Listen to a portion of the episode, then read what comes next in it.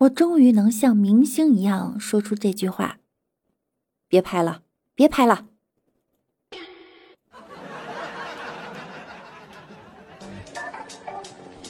趣闻、段子、冷知识，尽在万事屋。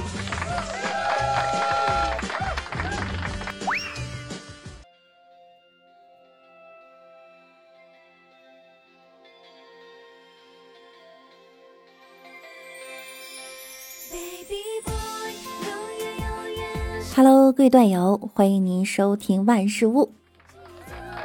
那我依然是你们的肤白貌美、声音甜、帝都白美就差富的乌蒙女神小六六。最近微信增加了拍一拍的新功能，双击好友头像，头像就会抖动，并有文字提示。相信大家都被各聊天群里的对话框、各种拍一拍给整懵了。然而，当代网友对各种功能充满好奇心的样子，像极了刚学会使用智能机的老年人。校长拍一拍同学，恭喜你顺利毕业。某位同学拍一拍校长，您已被校长移出群聊。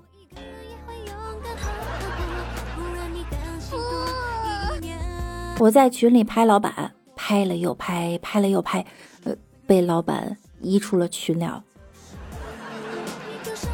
最近没干别的，总被移出群聊了，群少了好几个。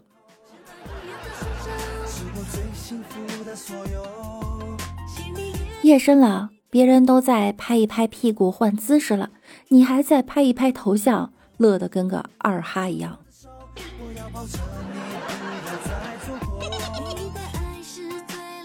其实微信有很多功能哈，例如语音进度条、转账计时到账、删除聊天框不删除聊天记录、单删好友自动双删，这些功能，但凡你做出一个来，我都会说微信这两年努力进取了。结果你就搞出来这个拍一拍，我就问你，这功能哪怕有一分一毫的意义吗？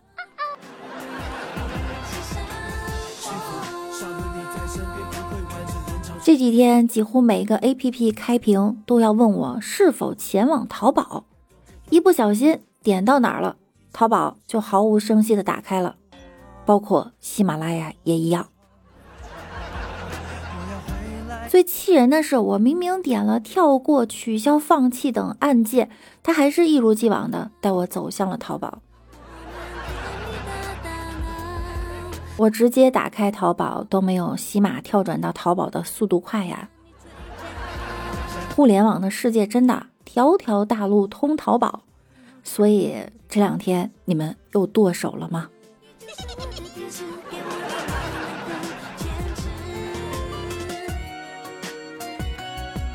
二十日消息。为了向市民提供更加放心的服务，北京的快递企业、外卖企业近日啊陆续安排快递员、外卖员进行全员核酸检测。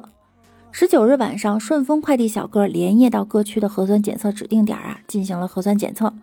美团也已对疫情高风险地区有过订单的骑手暂停接单，并将对全北京区域的骑手进行全面核酸检测。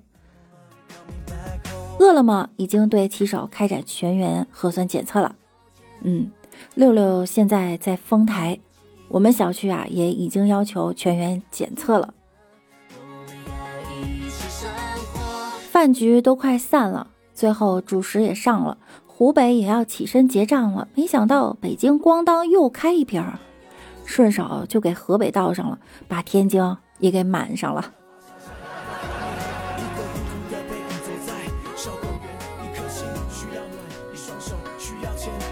一个传媒公司总裁在北京做核酸检测，笑嘻嘻的跟医护人员合影，然后扭头就把人家医护人员给挂网上了，嫌一百八十元的核酸检测费贵，嫌两秒的检测时间短，嫌二十四小时出结果的时间长，最后还暗搓搓的暗示卫生部门借机敛财。微博原文是这么说的：今天去医院做了核酸检测。就是棉签儿在舌头根部刮两下，两秒钟就完事儿了。二十四小时出结果，收费一百八十元。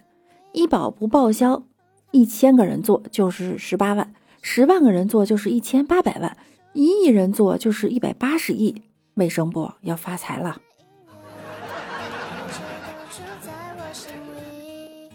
在这种人眼中，难道试剂不要钱吗？检测机器不用钱吗？人力物力不用钱吗？所有的成本就只有那一根棉签儿。这种人呀，就应该给他捅两个小时的嗓子眼儿，这样他才会认为一百八十块钱花的值了。或者呢，应该做个脑部穿刺，看看脑袋里面到底装的是什么东西。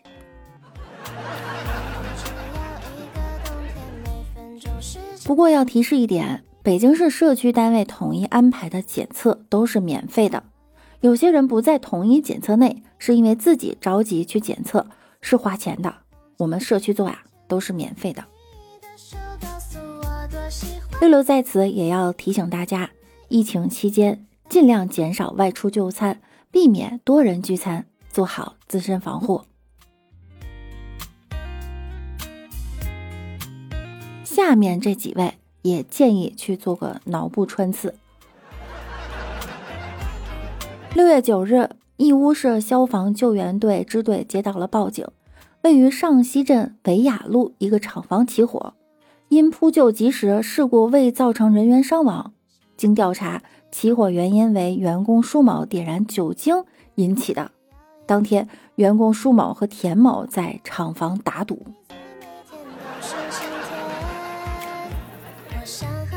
为了证明医用酒精点不着，舒某在未做好防护措施的情况下，从桶里用手摇出酒精放在地上，并用打火机将酒精点燃。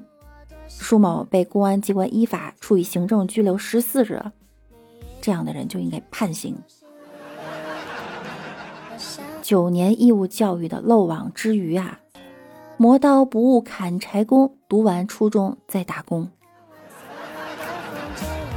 厂长目前情绪稳定，已经能熟练的下床磨刀了。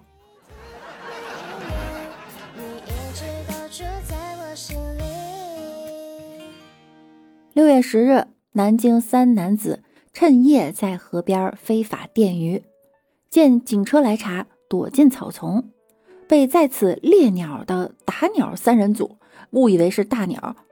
电鱼三人组中的一个男子腹部被气枪打中，误伤人后，打鸟三人逃离，电鱼三人报警。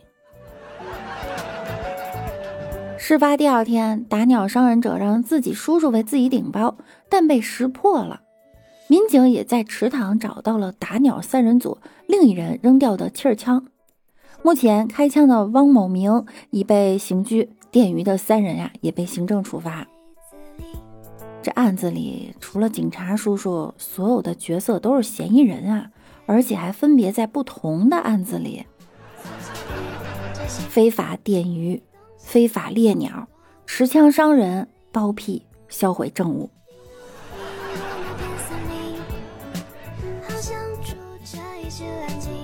我们在饮用牛奶的过程当中，一定要去选择那种经过高温杀菌的牛奶。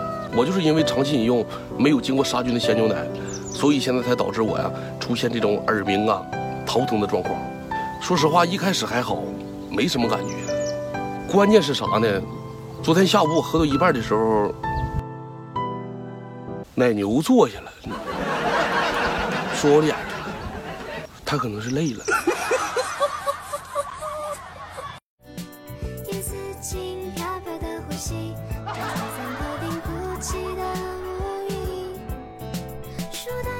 月十八日，南京男子醉酒后在街头遭性侵事件，当事人称接到警方通知，嫌疑人已经被抓获。王先生称，五月十八日凌晨，他因宿醉在街上迷路，一个男子强行扒掉他的裤子实施侵犯。律师称，因受伤害人性别是男性，按照我国法律无法将嫌疑人认定为强奸罪。啊哦。这么晚了，不知道晚上不能出门吗？穿这么少还喝酒，一看就不是好男孩。你不知道注意的吗？早点回家做饭看孩子，不就一点事儿都没有了吗？我不是为强奸犯说话，就是男孩子也应该自爱一些。虽然大多数人都知道上述言论呀是在反讽，只不过是对受害女性的恶意语言放在了男性身上，以讽刺这些恶意语言的谬误。受害者不分男女。被强奸不仅是身体的伤害，更是精神上的折磨。希望大家未来在遇到这类新闻的时候，多从受害者的角度想一想。